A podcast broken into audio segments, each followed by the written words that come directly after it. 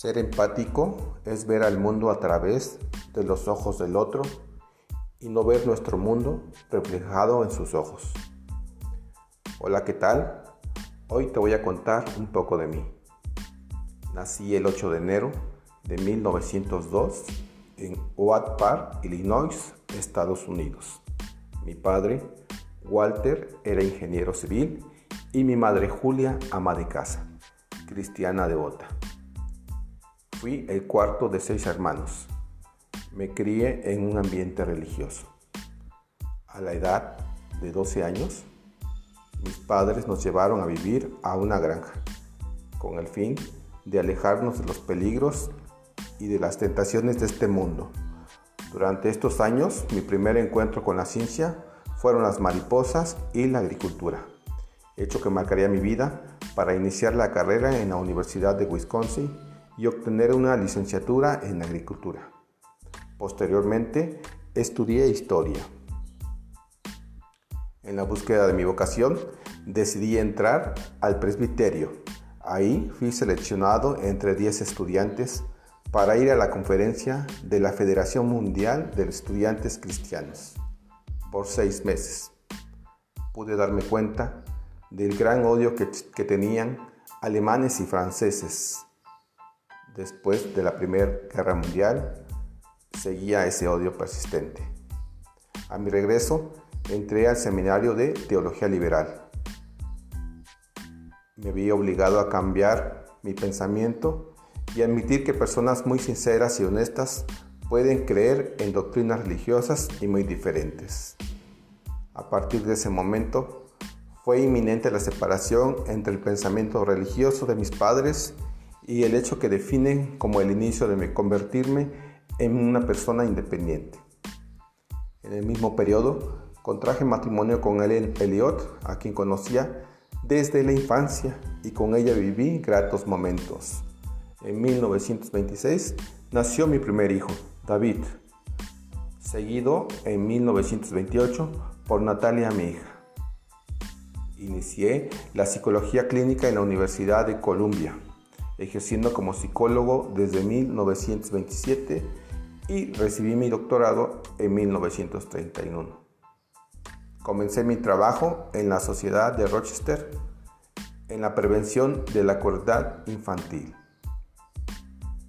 En 1942, mi primer libro, Asesoramiento y Psicología. En él hice la sugerencia de que el cliente no el terapeuta es el que tiene los recursos para resolver las dificultades. En 1961, en mi libro Convertirse en persona, escribí que sería mejor confiar en el cliente para la dirección del movimiento. El papel del psicólogo no es someter a juicio la personalidad del otro. Así se le aconsejaría a una madre que le diga a su hijo,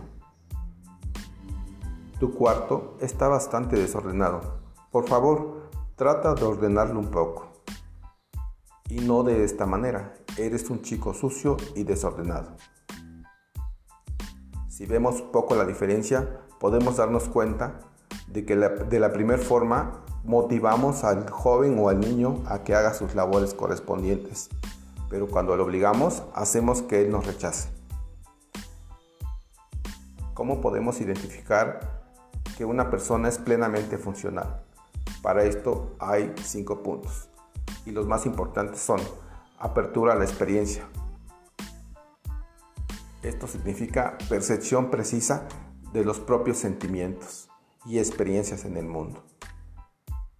Segundo punto, vivir existencialmente el presente en lugar del pasado o el futuro que aún no existe.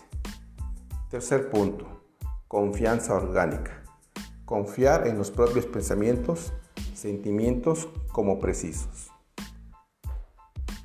Punto más. Libertad experiencial. Reconocer las libertades y asumir la responsabilidad de las propias acciones. Creatividad. Participación en el mundo. Contribución a la sociedad. Trabajo y las relaciones sociales. Como conclusión, te puedo decir que las personas son capaces de resolver sus propios problemas que son actores significativos de su destino y que la comunicación entre la, entre la gente puede mejorar aplicando determinados principios. Me siento conmovido y realizado cuando entreveo el hecho o me permito la sensación de que alguien a que alguien le importa, de que me acepta, de que me admira, de que me alaba. Fallecí el día 4 de febrero de 1987 en La Joya, California, Estados Unidos, por un ataque al corazón.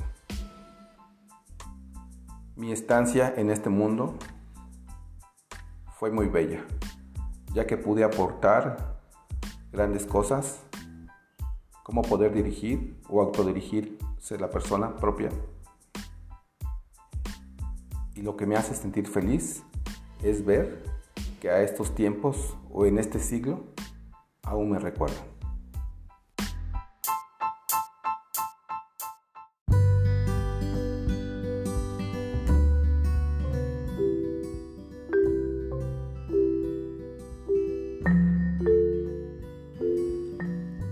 Tal? Mi nombre es Carmelo de Jesús Mendoza Salazar. Soy estudiante de la carrera de psicología en Yedet, Tehuacán. El tema del cual te voy a hablar hoy es la comunicación de las emociones, expresión facial y las emociones, respuestas ignatas. En un momento te diré en qué consiste todo esto. Darwin sugiere que las expresiones humanas de la emoción han evolucionado a partir de las expresiones similares entre otros animales. Según él, las expresiones emocionales son respuestas innatas, no aprendidas, compuestas por un complejo conjunto de movimientos, principalmente de los músculos faciales. Base neuronal de la comunicación de las emociones, reconocimiento. La comunicación eficaz es un proceso bidireccional, es decir, la capacidad para mostrar el estado emocional mediante cambios de expresión resulta útil solo si otras personas son capaces de reconocerlos. El reconocimiento de las expresiones faciales, de las emociones y de, de otras personas es generalmente automático, rápido y exacto. Lateralización del reconocimiento de las emociones. Reconocemos los sentimientos de las demás vistas y el oído. Muchos estudios han puesto de manifiesto que el hemisferio derecho juega un papel más importante que el izquierdo en la interpretación de las emociones. Función de la amígdala. La amígdala desempeña un papel en las respuestas emocionales. También podría tenerlo en el reconocimiento de las emociones. Lesiones de la amígdala deterioran la capacidad de las personas para reconocer las expresiones faciales de la emoción, especialmente expresiones de miedo. Sin embargo, las lesiones no parecen afectar la capacidad de reconocer emociones en el tono de voz. Varios estudios sugieren que la amígdala recibe la información visual que usamos para reconocer las expresiones faciales de las emociones. Algunas personas con ceguera por lesión de la cabeza visual pueden reconocer expresiones aunque no son conscientes de estar mirando el rostro de la persona. Esto es un fenómeno conocido como visión ciega efectiva.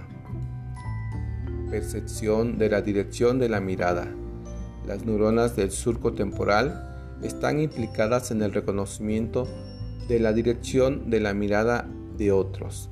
La mirada es muy importante para reconocer las emociones, porque es importante saber si una determinada expresión va dirigida hacia uno mismo o hacia otra persona. Desagrado. Tanto percibir un olor desagradable como ver la cara de una persona con una expresión de desagrado activan la corteza de la ínsula.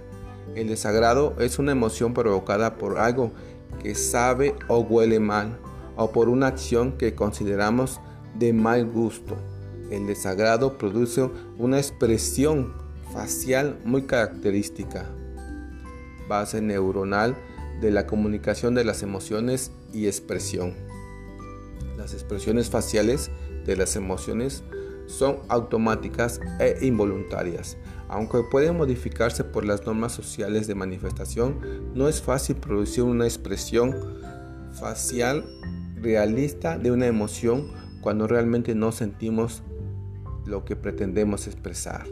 De hecho, una antigua observación hecha por Duchesne sugiere que las sonrisas de felicidad genuina en la contraposición con las sonrisas falsas o sociales que se hacen para facilitar a alguien implican la contracción de un músculo cercano a los ojos conocido como músculo Duchenne.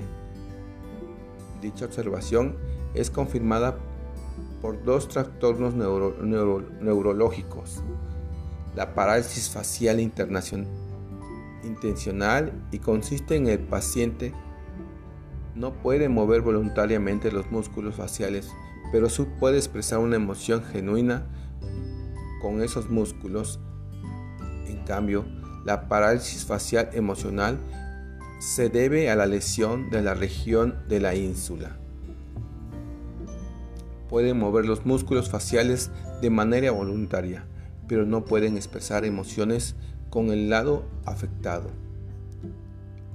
Estos dos síndromes indican claramente que los mecanismos cerebrales responsables de los movimientos voluntarios de los músculos faciales son diferentes de los mecanismos que controlan la expresión voluntaria automática de las emociones mediante los mismos músculos. Es como llegamos a la conclusión de este tema, comunicación de las emociones o expresión facial de las emociones, respuestas innatas. Te espero en el siguiente capítulo.